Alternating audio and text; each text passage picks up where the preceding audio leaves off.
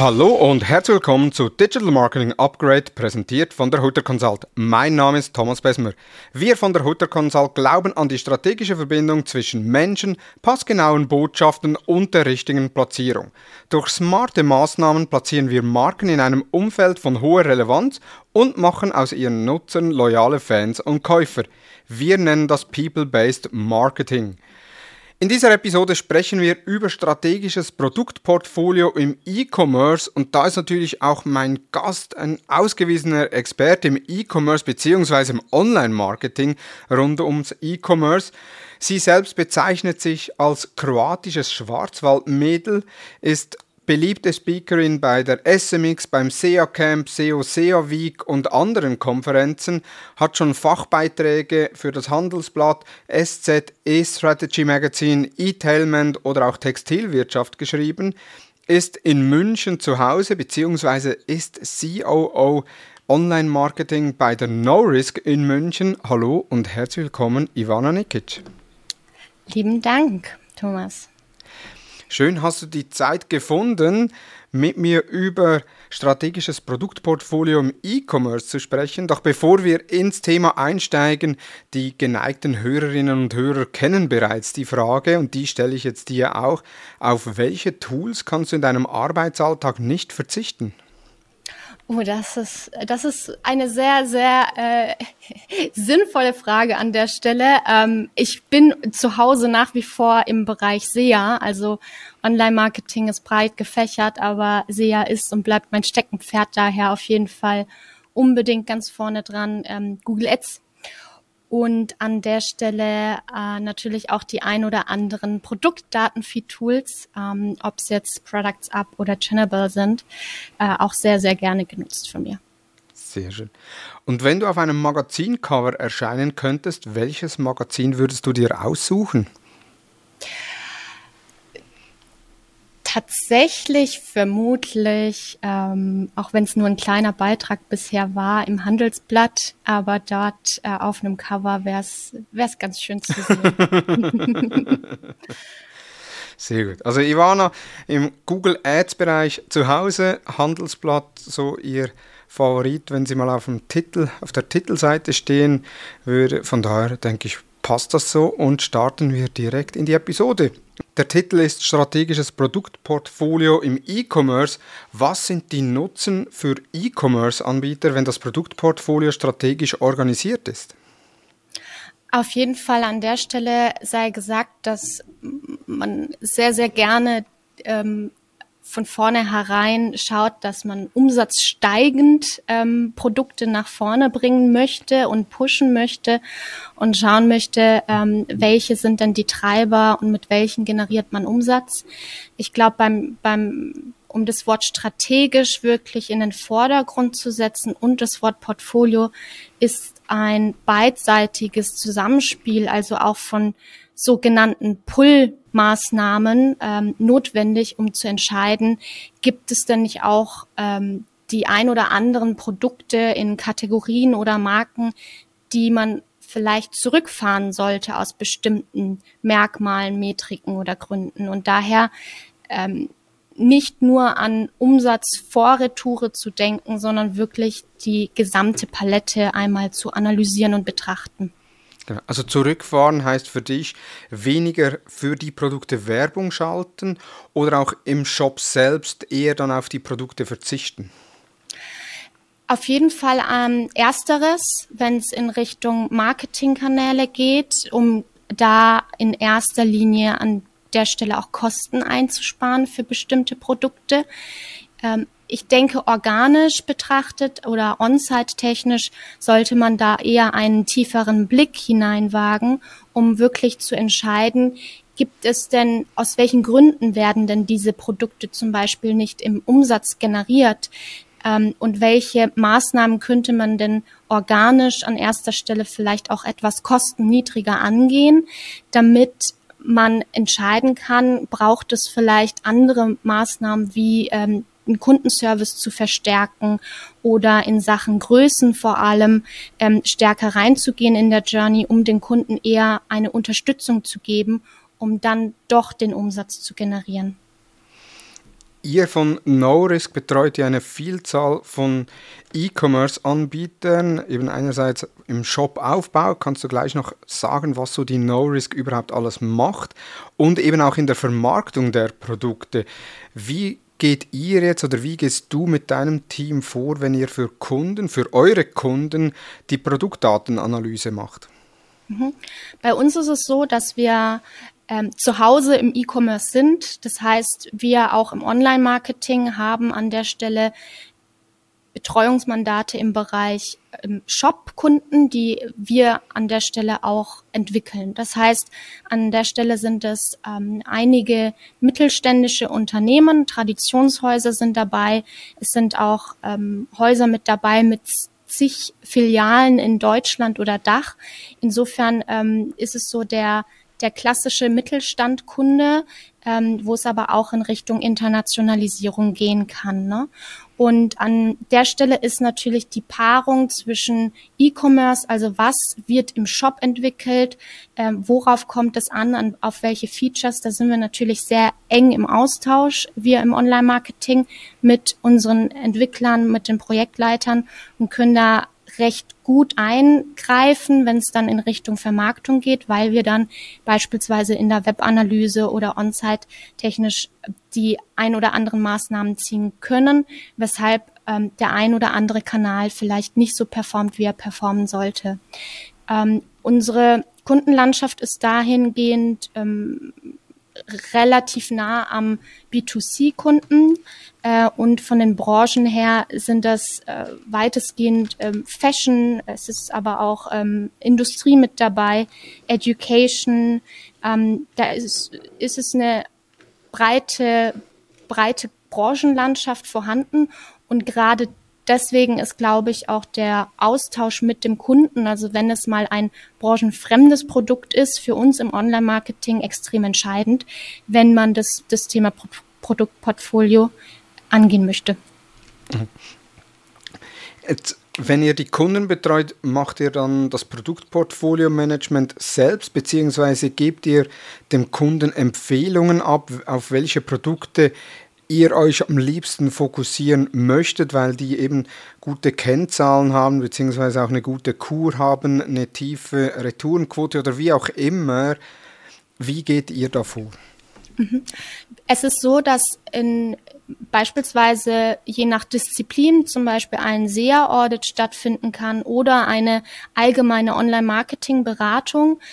Oder man startet direkt mit ähm, einer Betreuung und insofern ist es dann aller, aller frühestens, spätestens zu einem Kick-Off-Termin notwendig, um über die Produkte zu sprechen.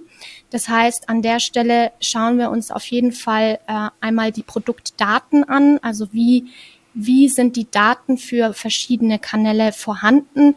Wie werden sie denn auch in den Shop ähm, pla platziert?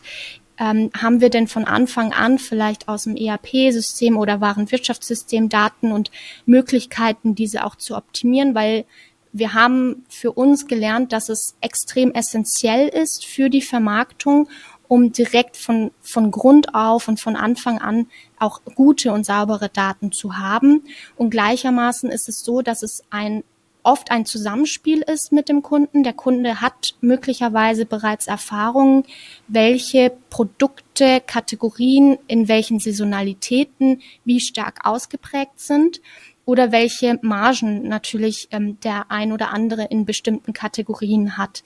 Und da sind die Erfahrungswerte von dem Kunden entscheidend und man schaut dann eher zusammen beidseitig, ob es, ähm, dass man beispielsweise so eine Art Produktmatrix aufbaut, um zumindest anzufangen, hey, welche, welchen Fokus sollte man vielleicht zum Start setzen? Die Produktmatrix, mit welchen Achsen, Dimensionen ist die aufgebaut? Mhm.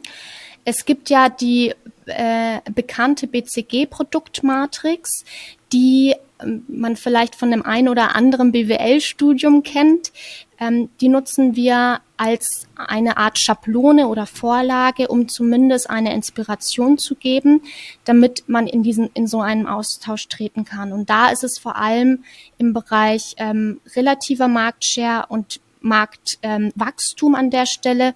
Äh, kennt man das vielleicht in, in diesen vier Dimensionen, dass man einerseits die, die Stars hat, ähm, wo es dann um Produkte geht, die ein, ein hohes Wachstum und hohe Marktshare-Möglichkeiten haben dann äh, im Bereich Question Mark beispielsweise hohes Wachstum und, und eher niedrigere Marktshares.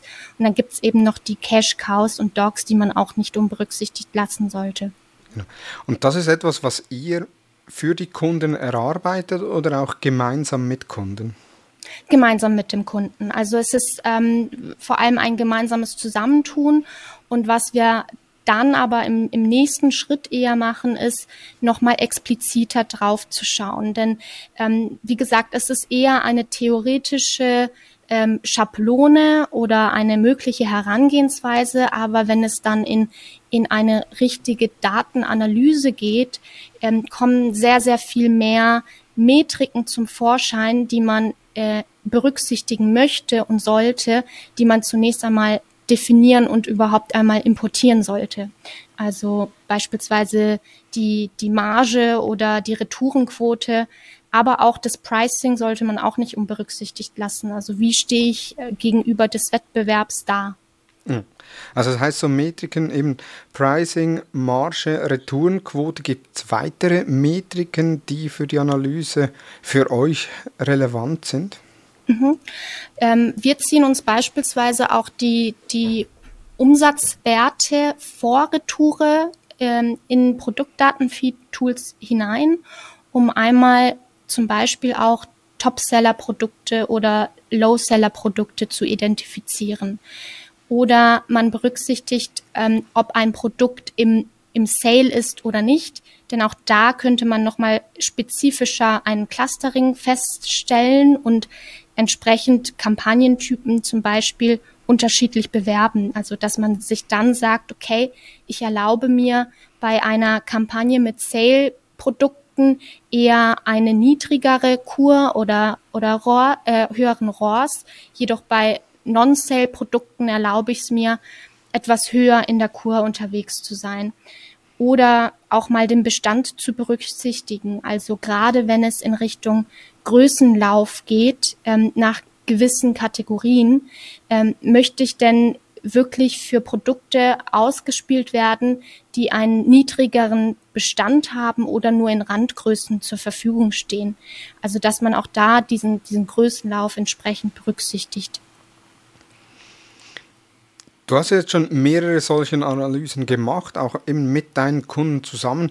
Gibt es eine Metrik, die eigentlich niemand analysiert, wo du aber sagst, du persönlich findest die sehr spannend? Mhm.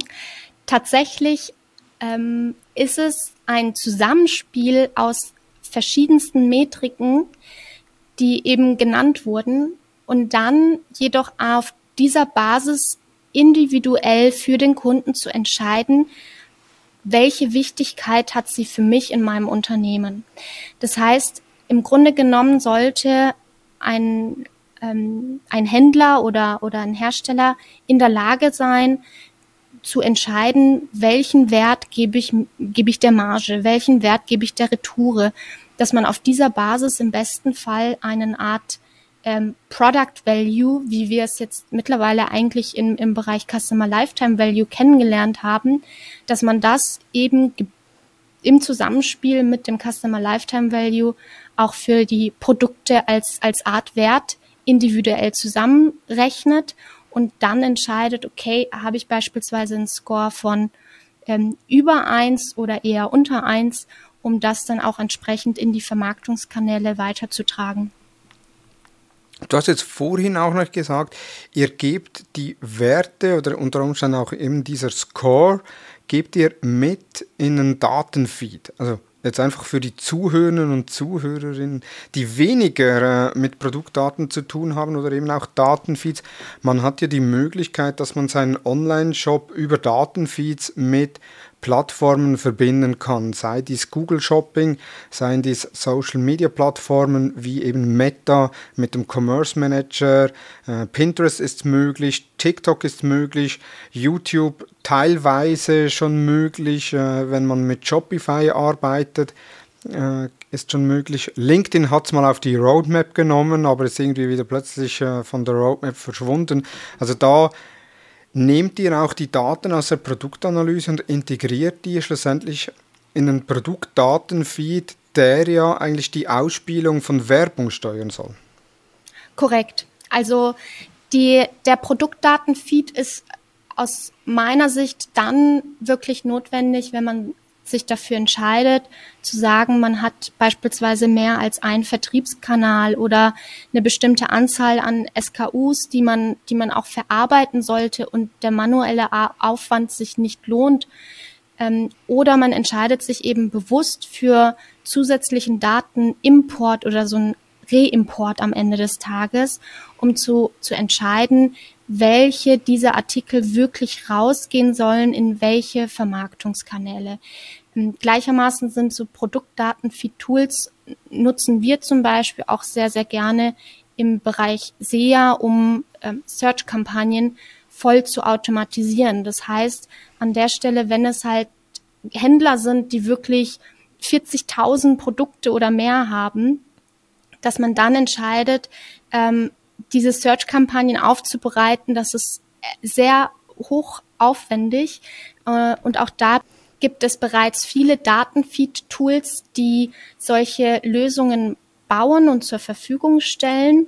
Ähm, auch wir haben da skriptseitig entsprechend mit so einem Tool zusammengearbeitet, um zu sagen, okay, ein Produkt ist out of stock, also wird entsprechend das, diese Ad Group pausiert ähm, oder wieder reaktiviert, wenn die Produkte wieder in Stock sind. Also ähm, ich glaube, es kommt immer auf den Anwendungsfall an. Wir für uns haben die Erfahrung gemacht, dass es ohne ein Datenfeed-Tool eher ungemütlicher wird, ähm, weil es doch aufwendig ist. Klar kann man mit dem Google Merchant Center auch Regeln hinterlegen, aber damit macht es für gewöhnlich keinen Spaß. bevor wir auf einzelne Tools eingehen oder auch, die, auch auf die Möglichkeiten, wenn wir die Daten im Tool haben oder dann mit anderen Plattformen verbunden haben, wie sieht so ein klassischer Produktdatenfluss aus? Also das heißt, wir haben ja auf der einen Seite haben wir den Online-Shop. Auf der anderen Seite haben wir Google Shopping oder Meta äh, mit Facebook, Instagram, Pinterest, äh, TikTok, äh, you name it. Wie sieht es dazwischen aus und wie kommen schlussendlich jetzt die Daten aus der Produktdatenanalyse in diesen Feed rein? Mhm. Im Grunde genommen hat ähm, jeder Shop ähm, entsprechend ein ERP oder Warenwirtschaftssystem, wo entsprechend die Daten zur Verfügung stehen, bereitstehen. Im besten Fall auch vollständig. Ähm, da kommt natürlich auch sehr, sehr stark der, der, der Part des Einkaufs ins Spiel. Das heißt, ähm, ich, ich beschreibe es ganz gerne mit, ähm, es ist ein bisschen wie stille Post. Also das stille Postprinzip, wenn von Anfang an ähm, nett ausgedrückt ähm, Bullshit reinkommt, kommt auch Bullshit raus und man ähm, stellt das Ganze erst zum Ende fest, ähm, dass dann beispielsweise sämtliche Abteilungen, ob jetzt on-site mit der Pflege im Shop, ob es ein ähm, SEO-Content Creator ist, die, der bestimmte Kategorisierungen zusammenstellen soll, oder eben Vertriebskanäle durch Marktplätze etc., ähm, steht dann plötzlich alles Kopf. Das heißt, wirklich von Anfang an die Daten entsprechend schon sauber hinein zu importieren. Ähm, da gibt's dann als Zwischeninstanz noch das PIM, also Product Information Management. Und von dort aus könnte man auch entsprechende manuelle Anreichungen hinzufügen ähm, und entsprechend die, die Daten in den Webshop pflegen und als Zwischeninstanz optional eben als Produktdatenfeed-Tool werden diese Daten hineinimportiert und entsprechend dort verarbeitet in Attribute, die dann für die einzelnen Kanäle notwendig sind. Und auch da gibt's diverse Templates, da gibt's von Google, Facebook und sämtlichen Affiliate-Partnern oder Marktplätzen wie eBay, Amazon etc. bereits Templates, die vorgefertigt sind, die zumindest schon vieles vereinfachen bevor es dann ganz rausgeht in die Vermarktung. Das sind jetzt ja schon einige Schnittstellen, einige Systeme, die da zum Zug kommen. Wie hoch ist da die Fehleranfälligkeit und wenn es Fehler gibt, was sind so die häufigsten Fehler, die bei diesen Daten oder bei diesen Schnittstellen auftreten? Mhm.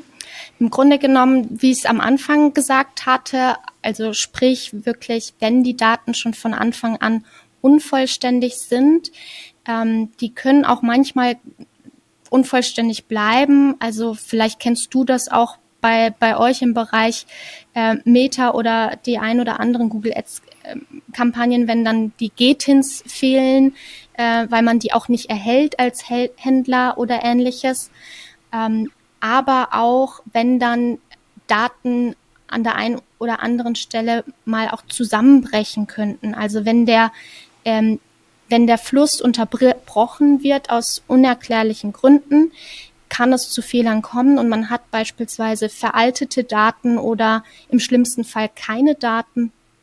Auch da gibt es die ein oder anderen Backup-Methoden, zum Beispiel im Google Merchant Center, das sogenannte ähm, Produktschutz als, als Aktivierungsmaßnahme, dass wenn mal die Daten wegfallen, dass man zumindest auf die ähm, veralteten zurückgreifen kann beispielsweise, ähm, dazu kann es natürlich zu Fehlern kommen oder wenn man auch auf die Aktualität ebenfalls nicht achtet. Also ähm, wir haben es immer mal wieder in der Vergangenheit erlebt, dass ein Kunde sich bei uns gemeldet hat und gesagt hat, ähm, wir bräuchten ein Audit, wir haben gar keine ähm, Shopping-Ausspielung mehr, weil halt zum Beispiel manuell ein Produktdatenfeed hinterlegt wurde und der aber auf 30 Tage limitiert ist, wenn man da keine Häufigkeit hinterlegt. Ne? Ja. ja. Was gibt es sonst für weitere Probleme, die auftreten könnten?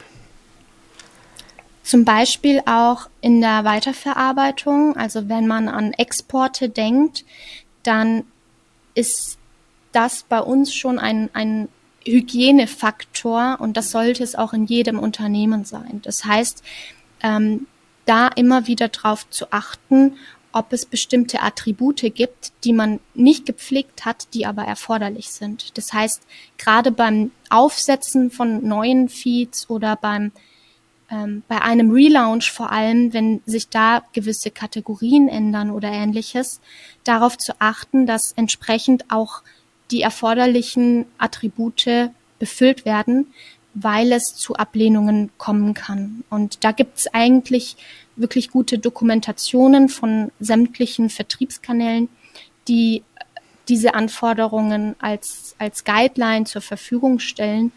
Ob es der Preis ist, ob es ähm, der Bestand ist oder der Titel. Also das sind erforderliche Spalten, die befüllt werden müssen. Und darauf sollte man auf jeden Fall an der Stelle auch achten. Gleichermaßen kann es aber auch zu ähm, falschen Annahmen führen oder falschen Schlussfolgerungen, weil beispielsweise die ein oder anderen Produkte vernachlässigt werden, weil die Spalten entsprechend nicht befüllt sind. Ne? Auch darauf sollte man achten. Oder in puncto Darstellung, also gerade ähm, die, die Bildthematik, die wird uns noch sehr lange verfolgen. also ähm, ich denke, gerade im Zuge von PMAX-Kampagnen, ähm, gerade im, im Zuge von auch, auch was bei Meta, was mit den Darstellungen von den Anzeigen passiert. Also es, es geht ja immer stärker in Richtung Produktdaten, dass auch diese Darstellung von, von Anzeigen entsprechend ähm, ideal ausschauen, dass die Formate stimmen, damit auch die Displayanzeigen nicht ähm, zerschnitten werden oder auch von der Qualität her gut ausschauen. Denn gerade wenn man im Upper Funnel Bereich unterwegs ist, spielt da auch das Thema Produktdaten eine entscheidende Rolle.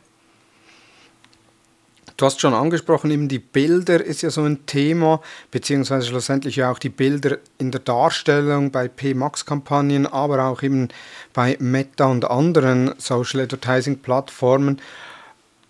Wie können da die äh, Produktmanagement-Tools helfen oder die Feed, Feed-Management-Tools sind ja nicht Produktmanagement-Tools, sondern eher Feed-Management-Tools? Mhm. Da gibt es bestimmte Tools, die beispielsweise Boxen oder Regeln anwenden, mit denen man zumindest die Formate so zurechtschneiden kann, dass sie für Google tauglich sind beispielsweise. Also da gibt es schon ähm, die eine oder andere automatisierte Regel, die man anwenden kann. Ähm, es gibt tatsächlich aber auch nicht zu vergessen die ein oder anderen Features oder Attribute, die immer wieder dazukommen. Ähm, also dass nicht nur an das erste Bild gedacht wird, sondern auch das zweite, dritte etc. gepflegt wird. Ähm, es gibt jetzt auch ganz frisch, ich bin mir gerade nicht sicher, wann es rauskam, aber beispielsweise von Google selbst ähm, für das Google Merchant Center ein Attribut, das heißt äh, Lifestyle Image URL, ähm, wo man entsprechend nicht mehr nur das Produktbild als einzelnes Bild hinterlegen kann, sondern wirklich für diese Upper Funnel Kampagnen entsprechende Lifestyle Bilder mit ähm, es ist dann nicht nur ein Stuhl, sondern es ist ein Stuhl in einem Büro, ähm, auch wirklich hineinfließen lassen kann. Und auch darüber nachzudenken, welche Formate treffen denn zu, damit diese Formate auch entsprechend berücksichtigt werden. Du hast einleitend schon oder am Anfang des Gesprächs schon mehrere Tools genannt. Kannst du unseren Hörern so ein paar Tools aufzählen und vielleicht auch kurz so, für wen die Tools geeignet sind? gerne. Es gibt ähnlich wie bei sämtlichen Autoherstellern natürlich auch da preisliche Unterschiede. Es kommt natürlich auf die Anwendung an und auf die Frage, ähm, was möchte ich mit diesem Tool erreichen und äh, bin ich jetzt eher ein Unternehmen mit, mit weniger Produkten, dann reicht auch ein ähm, etwas preisgünstigeres Tool oder bin ich wirklich bereit und ist es im Ausblick, dass ich darüber sämtliche Exporte habe und sämtliche Automatisierungsprozesse ähm, und sämtliche Artikel vertreiben möchte? Also zum einen gibt es beispielsweise Channable, es gibt Products Up, es gibt ähm, Channel Pilot war uns auch damals bekannt, das haben wir immer mal wieder genutzt. Also es gibt da recht recht viele. Ich glaube, bei der Produkt, bei der Tool-Auswahl ist es entscheidend, wirklich auch zu schauen, ähm, was ist inkludiert. Manche sind vom Pricing her zwar im ersten Moment teurer, aber manche sind relativ günstig. Jedoch sind das dann so Small Business Pakete. Insofern, wenn man da wiederum Erweiterungen machen möchte, hinzufügen möchte, müsste man halt wirklich schauen, okay, was sind denn meine grundsätzlichen Anforderungen an so einem Tool um da wirklich auch eine Entscheidung treffen zu können. Aber an und für sich tun sie wirklich alle ihren Zweck.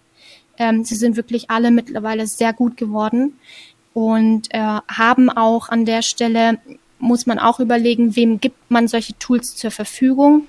Wenn man wenig Aufwand haben möchte, sollte man unbedingt darauf achten, dass man auch Hilfestellungen bekommt, im besten Fall von diversen Account Managern oder Supportleistungen, dass man da auch entsprechend ähm, mit an die Hand genommen wird, wenn man es nicht mit einer Agentur macht. Also da die einzelnen Tools werde ich im Blogbeitrag dazu und auch in den Show Notes noch verlinken. Ich werde es noch erweitern mit weiteren Tools. Äh, da gibt es ja zwischenzeitlich sehr viele Tools, äh, die äh, Unternehmen unterstützen können, ihre Produktdaten zu vereinheitlichen bzw. ihre Produktdaten aufzubereiten für die einzelnen Plattformen. Und das ist ja auch einer der Riesenvorteile, weil eben Google Shopping oder auch Google im Allgemeinen braucht andere Daten oder teilweise mehr Daten, als es zum Beispiel Meta benötigt für den Commerce Manager, also für die Dynamic Ads. Dann äh, Pinterest hat wieder andere, andere Feldbezeichnungen, braucht wieder andere Daten. Äh, also da gibt es sehr viele ja. äh, Unterschiede und natürlich könnte man das alles selbst irgendwie auf seinem Shop programmieren, dass die Daten dann auf den Server rausgespielt werden. Ist ja meistens, ist das bei euch auch so CSV-Files? Genau, genau, richtig. ja, das ist auch die angenehmste Form bisher auch immer gewesen. Ähm, und auch CSV-Files, die dann exportiert werden. Genau. Also die Funktionsweise ja. ist dann eben so, dass das CSV irgendwo auf dem Server abgelegt wird und man sagt dem Tool oder eben auch dann der Plattform, hey, auf diesem File kannst du zugreifen. Jetzt bei Meta weiß ich es, man kann selbst dann bestimmen, in welchem Rhythmus soll Meta auf das File zugreifen. Ist das stündlich, täglich oder wöchentlich? Hat natürlich dann auch noch eine Abhängigkeit mit den Aktualisierungen. Also wenn ich einen Preis am Montag ändere und es geht nur wöchentlich, dann wird halt der neue Preis dann erst nächste Woche äh, inkludiert sein. Also von da, Korrekt. je höher der Rhythmus, auch umso besser. Wie, ist ja bei Google identisch. Ja, genau. Und auch sehr viel angenehmer, wenn man es sogar so weit hinbekommt, dass man es über einen SFTP-Server macht, dass man entsprechend nicht nur, wenn, wenn da wirklich Bedarf besteht, ähm, es nicht nur stündlich macht, sondern mit jedem Anstoß, mit jeder Aktualisierung entsprechend auch ein, eine Information stattfindet und dann auch tatsächlich über Google beispielsweise äh, geupdatet wird. Jetzt haben wir die Daten aus den unterschiedlichen Systemen in unserem Feed-Management-Tool und haben jetzt, ein Feed, äh, haben jetzt unterschiedliche Feeds aufbereitet für einzelne Plattformen. Wie gehst wie geht ihr dann oder wie gehst du im Konkreten vor, die Produkte auf den Plattformen zu bewerben? Also fangen wir mal bei Google Shopping an. Google Shopping ist für mich immer so die schwierigste Plattform, um Produkte zu bewerben, weil ich suche ja nach einem bestimmten Produkt und es werden mir dann alle Produkte dargestellt. Das heißt, wenn ich preislich schon teurer bin als alle anderen, dann ist ja kann ich gerade so gut ein Attribut setzen, dass ich da nicht mehr ausgeliefert wird.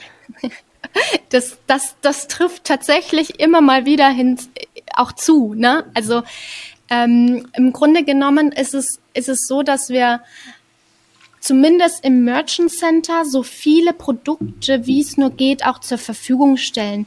Wir be beurteilen und bewerten die Produkte an der Stelle noch nicht einmal. Das heißt, ähm, wir möchten ja bewusst sogar im besten Fall diese Produkte angezeigt bekommen, was wir aber danach in der Vermarktung, also das, ich spreche jetzt vom Google Merchant Center als Zwischeninstanz, in der Vermarktung selbst labeln wir sehr gerne zum Beispiel über Customer Labels entsprechend und spielen dann über solche Labels bestimmte Kampagnen aus. Ähm, insofern, ja, das Thema Pricing ist zum Beispiel gerade deswegen auch relevant und wichtig, denn ähm, es gibt auch da ein, ein relativ neues Feature im Merchant Center, was dir die Wettbewerbssituation darstellt, was, eu was das Pricing angeht. Das heißt, man kann dahingehend schon im Merchant Center so eine Aktivierung anstellen. Das klappt leider eben nur mit Produkten, die, wo man auch eine Getin hat, mhm. beispielsweise. Ähm, aber dennoch gibt es, gibt es dafür einen Indikator. Und so hatten wir jetzt ähm, tatsächlich jetzt neulich einen Fall bei einem Kunden, ähm, der meinte, ja, irgendwie die Performance im, im Juli, die ist nicht so sonderlich gut wie im Juni gewesen. Ähm, können wir da bitte noch mal reinschauen ähm, und uns, uns anschauen, was man da noch optimieren könnte? Und ein Blick in diese Wettbewerbssituation hat halt gezeigt, dass man 70 Prozent über dem üblichen Marktwert liegt und man in der Sale-Phase jetzt gerade ähm, wen, zu wenig Sale-Produkte angeboten hat. Also das ist so ein Indikator für den Bereich Google Ads, wo man die äh, Attribute unbedingt braucht und auch die Daten braucht, um genauer reinzuschauen. Und gleichermaßen kann man auch da eben weiterdenken mit den ein oder anderen Labels, ähm, man, man könnte auch darüber nachdenken, dass man sagt, ähm, gibt es bestimmte ähm, Produkte mit gewissen Labels, die ich pushen möchte. Also ähm, on-site wird zum Beispiel ein New Flag hinterlegt, also sind das New Arrival Produkte für äh, den Bereich High Fashion extrem relevant, weil der, das neueste, äh, die neueste Marke mit dem neuesten Produkt ähm, die neueste Marke mit der neuesten neuesten Saisonalität, die jetzt gerade rauskam von Montclair oder wem auch immer, ähm, ist extrem entscheidend für, für den Bereich Luxus. Und gleichermaßen kann man aber auch darüber nachdenken, dass man sagt, man hat vielleicht die einen oder anderen Einstiegsprodukte, ähm, die an der Stelle vielleicht kostenintensiver sind oder vielleicht von der Kur her zu hoch, aber man hat durchs Analysieren festgestellt, dass es mein Erstprodukt für den Kunden, der im besten Fall zum Bestandskunden wird und auch entsprechend entwickelt wird. Ne? Also auch da eigentlich so wie ein Funnel, auch wenn es nicht wirklich ein Funnel ist, aber dass man so sagt, okay, was sind so die Einstiegsprodukte und dann gibt es ja dann auch die Möglichkeit vom Retargeting. Das heißt, wenn jemand auf der, auf der Seite war Produkte angeschaut hat oder Produkte auch in den Warenkorb gelegt hat und nicht gekauft hat, ja. Die Person kann man ja dann mit diesen Produkten nochmals ansprechen und das können ja dann auch andere Produkte sein. Also du hast vorhin gesagt, ja. Fashion-Bereich, da macht es vielleicht keinen Sinn, wenn ich äh, Socken oder Boxershorts bewerbe, weil die einfach von der Marge her meist äh, zu tief sind oder eine zu kleine Marge haben, sondern dass ich dann eher sage, okay, Sommerkleider oder Bademode etc. Und wenn sich dann jemand auf seiner Reise auf unserer Seite auch noch Boxershorts oder Socken oder sonst Sneakersocken oder so anschaut, dann mhm. kann ich die im Retargeting ja dann anzeigen. Mhm. Mein Lieblingsthema tatsächlich, also im Bereich ähm, Retargeting, denn ich glaube, was da immer wieder außer Acht gelassen wird, ist diese Vollausspielung, dass die selbst auch im Retargeting nicht immer sinnvoll ist. Also äh, wir kennen das von den ein oder anderen Retargeting-Tools, mit denen wir auch im Bereich äh, Affiliate arbeiten, aber auch ähm, von Facebook wirst du es bestimmt auch kennen. Man neigt dazu zu sagen, okay, Remarketing, das ist, das ist sinnvoll, das ist ein, eine Zielgruppe, die wir auf jeden Fall bespielen sollten. Der Algorithmus erlaubt es. Wir haben gar nicht so eine schlechte Kur oder keinen kein, keinen schlechten ROAS. Aber auch da auf, auf Fehlerentdeckung zu gehen. Ähm, denn auch da gibt es immer wieder Stolperfallen. Es, die Situation, die an den Kunden auch immer mal wieder zu denken, was bekommt der Kunde eigentlich tatsächlich ausgespielt? Und da komme ich wieder zum Thema ähm, Inventory, äh, also Bestand im Allgemeinen oder das Thema mit den Größen. Ähm, ich klicke auf die Ad ähm, oder beziehungsweise ich klicke mich im Shop durch, habe im Warenkorb eine Schuhgröße 38 reingelegt. Ich gehe raus, Tage später bekomme ich ein, eine Retargeting-Anzeige ausgespielt und stelle fest, den Schuh gibt's gar nicht mehr in 38 und ich bin ein absolut gefrusteter, noch nicht einmal Kunde ähm, an der Stelle und ich habe die Anzeige ausgespielt bekommen mit nur noch Randgrößen. Und auch darüber mal nachzudenken, okay, wo macht so eine Maßnahme mit Push-Kaufanreiz Sinn? Und das tut's im Retargeting auch nicht immer sondern auch darüber nachzudenken, okay, wie kann ich vielleicht genau mich vorher ohne Kosten investiert zu haben, eher angehen, indem ich beispielsweise äh, Push-Benachrichtigungen versende oder ein Newsletter mit, hey, dieser Schuh ist im Warenkorb, äh, es gibt aber nur noch eine begrenzte Anzahl, möchtest du ihn dir doch kaufen? So habe ich dann den organischen Weg gewählt mit einer richtigen Push an Kaufanreizmaßnahme und zieht aber solche Artikel aus dem Retargeting raus. Ja, definitiv. Also es ist ja eben so das Retargeting, äh, Produkte nicht verfügbar oder dann teilweise auch mit einem anderen Preis, wie ich es dazumals äh, angeschaut habe. Ja, Gibt es ja auch Möglichkeiten, also äh, insbesondere Unterhaltungselektronik, wo ja immer wieder auch Schwankungen unterlegen ist ähm, kann es dann gut ja. sein, dass ich dann plötzlich irgendwie zwei, drei Wochen mal halt 20, 30 Euro mehr bezahle für ein Produkt als noch vor eben drei, vier Wochen, wo ich es mir das erste Mal angeschaut habe. Wenn ich jetzt bei ja. diesen, bei den Ausführungen von dir, bei mir rattert es jetzt im Hirn. Also, ja. das gefällt mir. Weil, ja, man, man, ich, ich finde das immer schön, wenn, wenn man den ein oder anderen Fall hat und dann von diesem ein oder anderen Fall inspiriert wird zum, zum Testing und dann fallen halt die ein oder anderen Themen nochmal hinzu, ähm, wenn man halt eben nicht nur Push, sondern auch mal Pull angeht. Ne? Genau. Ähm, ja. Eben, wir machen ja sehr viel im Bereich Meta, also auf Facebook, Instagram mit den ganzen Dynamic Ads, wo wir unsere Kunden unterstützen, äh, wo wir sie auch skalieren schlussendlich. Und ja, wir schränken die Produkte ein, wir können ja auch Flex übergeben, eben teilweise New, hast du schon gesagt, eben das äh, bei, bei, New Arrivals. Oder was wir auch oft machen, ist das Fleck TV, also dass das Produkt aktuell im TV beworben wird, dass man da wie noch eine separate Kampagne hat.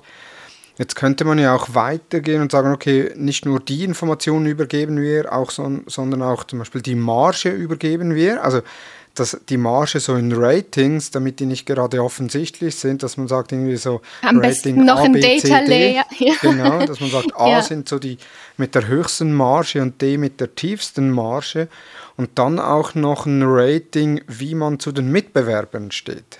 Mhm. Ja, wie, wie macht ihr das mit den Mitbewerbern? Also zieht ihr dann entsprechend von gewissen Tools ähm, die Daten und wenn ja, welche Tools sind das?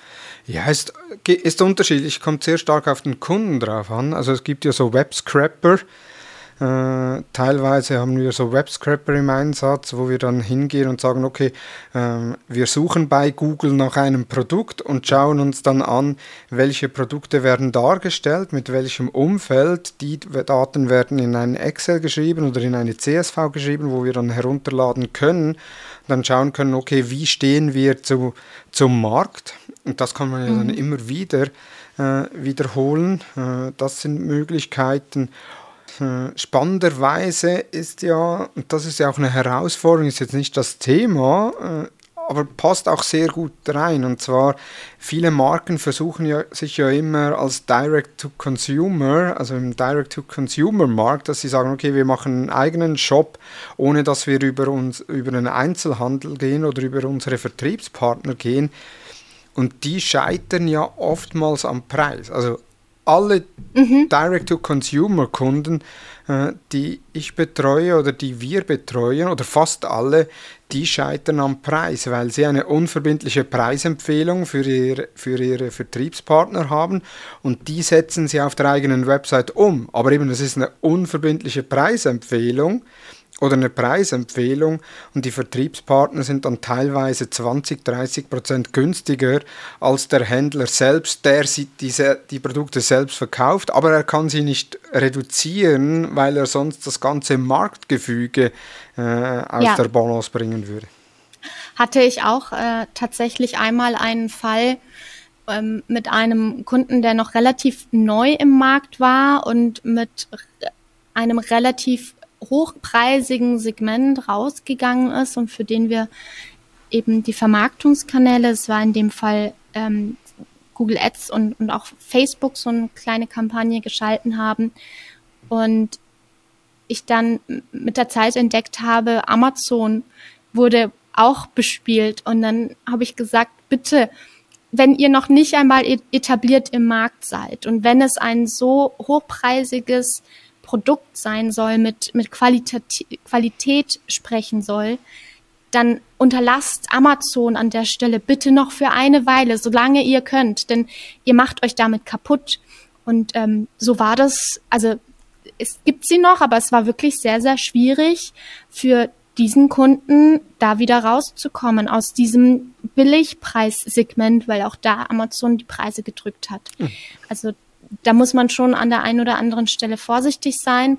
Ähm, oder auch im Allgemeinen das Thema Marktplätze muss unbedingt mit beachtet werden. Also wenn, wenn man Vermarktung macht äh, und weiß, es ist, man ist Hersteller und wir haben zum Beispiel ein SEA-Mandat, dann ist es für uns unumgänglich zu erfahren und zu wissen, welche Marktplätze sind aktiv und wird da dynamisches Repricing angewandt. Und das ist ja auch die Herausforderung oder das Problem vieler solcher Feed-Tools, weil die dann sagen, ja, wir haben X Integration, wir können alles machen und äh, eher unerfahrene E-Commercer, sage ich jetzt mal, die sagen dann, ah gut, ich habe jetzt das Tool, ich bezahle das ja, ich habe die Schnittstellen, okay, ich gehe auch noch auf die Marktplätze, äh, ohne sich zu überlegen, was das schlussendlich für sie, aber auch für die Marke und für die Produkte heißt.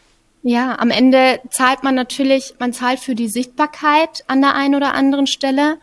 Das muss man mit berücksichtigen, aber zu welchem Preis? Also auch da muss man reingehen und schauen, von welcher Retourenquote spricht man denn da und von, von welchen im schlimmen Fall noch Abgängen von den, von den Kunden. Ne? Also da auch dahingehend darüber nachzudenken, wenn man einen, einen Kundenstamm wirklich aufbauen möchte, dass dann doch lieber im eigenen Shop oder über seine eigenen Kanäle auch, auch voranzubringen, ja.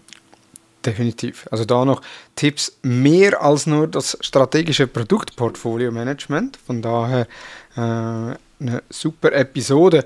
Apropos Tipps, was sind so deine Tipps oder zusammenfassen nochmals die Punkte, die du den Zuhörerinnen und Zuhörern im E-Commerce auf den Weg geben möchtest bezüglich den Produktdaten? Mein Tipp an der Stelle ist auf jeden Fall in die, wenn in die Analyse gegangen wird bei den Produktdaten, nicht nur die, die Renner, also nicht nur die Top-Produkte, sondern auch mal die Flop-Produkte sich anzuschauen. Also habe ich in auch in gerade in Richtung Webanalyse, On-Site, da einen, auch, auch wirklich einen Bogen zu spannen, gibt es Produkte, die unfassbar viele Sitzungen haben, aber nie nie konvertiert haben, um dann festzustellen, woran liegt es, kann man on-site technisch was bearbeiten, sind die Produktdaten wirklich gepflegt, also wirklich diesen Hygienefaktor immer wieder zu berücksichtigen ähm, und auch ein Zusammenspiel in Richtung Customer Centricity, also was beeinflusst eigentlich meinen Kunden und zu welchen Saisonalitäten, zu welchen ähm, Marken und Kategorien sollten denn bestimmte Produkte ausgespielt werden. Ähm, vor allem in Richtung, welche Kategorisierung will ich Ihnen geben?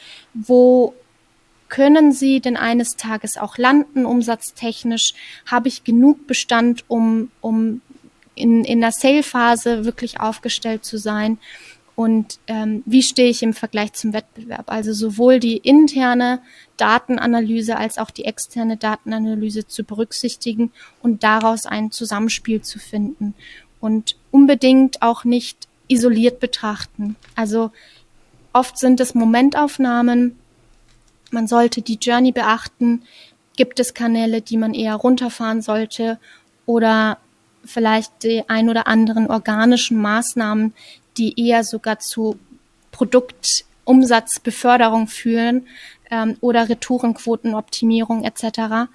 Ähm, da wirklich beide Seiten der Medaille zu betrachten. Schluss noch ein paar Tipps zusätzlich zu den vielen Inputs und auch zu den vielen Anregungen während der Episode.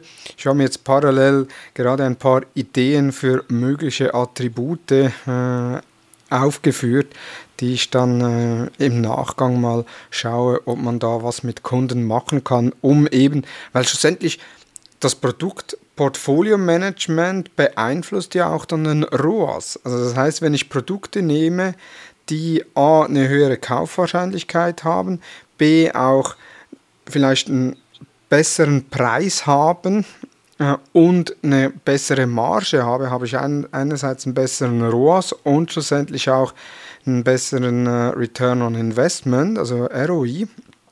Und daher Im besten Fall auf jeden Fall. Mhm. Ähm, vielleicht aber auch an der Stelle sei gesagt, ähm, vielleicht ist es aber nicht nur der ROAS, ne? Also da muss man auch vielleicht auch die ein oder anderen mutigen Maßnahmen umsetzen, um zu entscheiden, mir geht's eher um die Profitabilität oder mir geht's eher im nächsten Moment um die Retourenquote, die ich dadurch reduziert bekomme, wo dann der ROAS vielleicht eher sogar zweitrangiger wird. Ähm, insofern da ganz einheitlicher zu denken und nicht nur die RORS-Betrachtung aufzunehmen. Ich glaube, das ist vielleicht auch entscheidend, ja. Jetzt, da rattert es bei mir schon wieder. Hast du Kunden, die beispielsweise sagen, ja, im, in gewissen Saisonalitäten, also jetzt beispielsweise über den Sommer, äh, lieber Produkte ausliefern mit einer tiefen Retourenquote, weil viele der äh, Mitarbeitenden im Urlaub sind?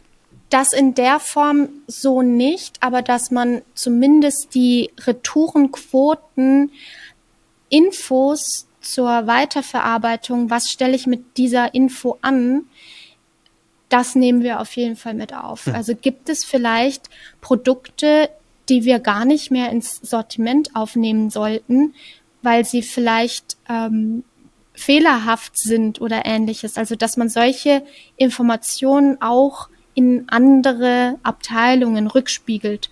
Ich glaube, das ist vor allem ein wichtiger Hinweis oder auch in Richtung Größenberater zu denken. Ich glaube, dass da spielt die Retourenquote erheblich viel und mehr eine Rolle. Mhm. Und ich glaube, das sind so wichtige Stellenmerkmale, ja.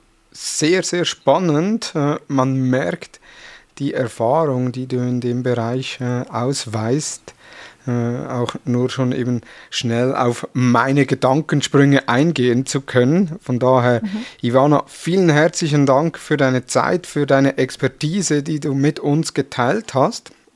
Sehr, sehr gerne. Hat mir sehr viel Spaß gemacht. Thomas. Und ich bin überzeugt, wir hören dich nicht das letzte Mal im Podcast, weil auch da, ich habe bereits schon die nächste Idee äh, aufgeschrieben. Aber das werden wir im Nachgang, wenn dann der Record-Button nicht mehr rot leuchtet, miteinander besprechen. Und ihr, liebe Zuhörerinnen und Zuhörer, werdet das dann auf unseren Kanälen erfahren, wenn die Ivana das zweite Mal mit dabei ist. Lieben Dank. Dankeschön. Super.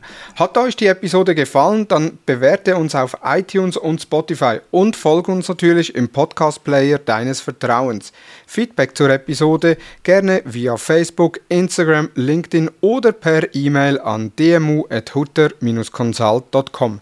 Vielen Dank fürs Zuhören und ich freue mich, wenn du bereits am Montag bei den Social Advertising News des Digital Marketing Upgrade Podcasts der Hutter Consult wieder mit dabei bist. Vielen Dank und tschüss.